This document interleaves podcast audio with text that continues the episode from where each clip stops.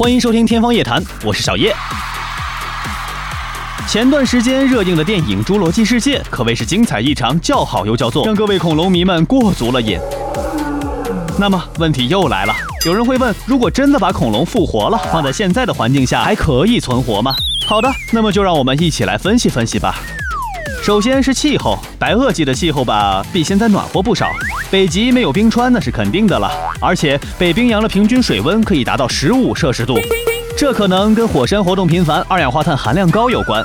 那时候的二氧化碳含量起码是现在的五到六倍，而氧气含量也要略高一些。现在的氧气含量大约是百分之二十一，白垩纪末期大概有百分之二十八，所以今天海平面的氧分压大概相当于白垩纪的三千米高原吧。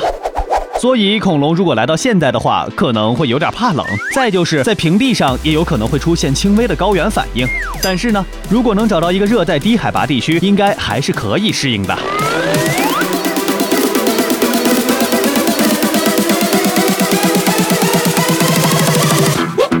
但是恐龙的食物就是个大问题了。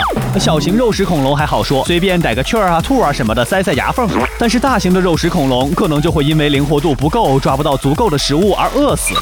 植食性恐龙那可就更惨了。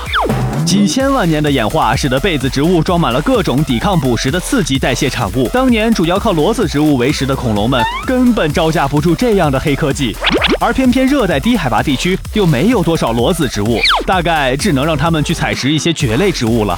可是树蕨已经消失了，其他的蕨类又很小很稀疏，就好比让我们天天去挖地软当主食，唉，多糟心呐！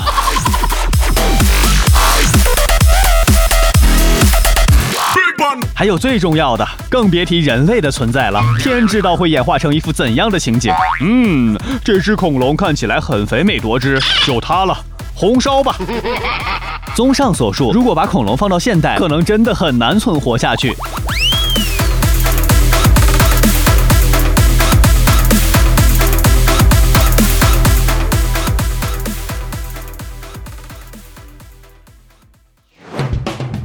感谢收听《天方夜谭》，我是小叶，拜拜。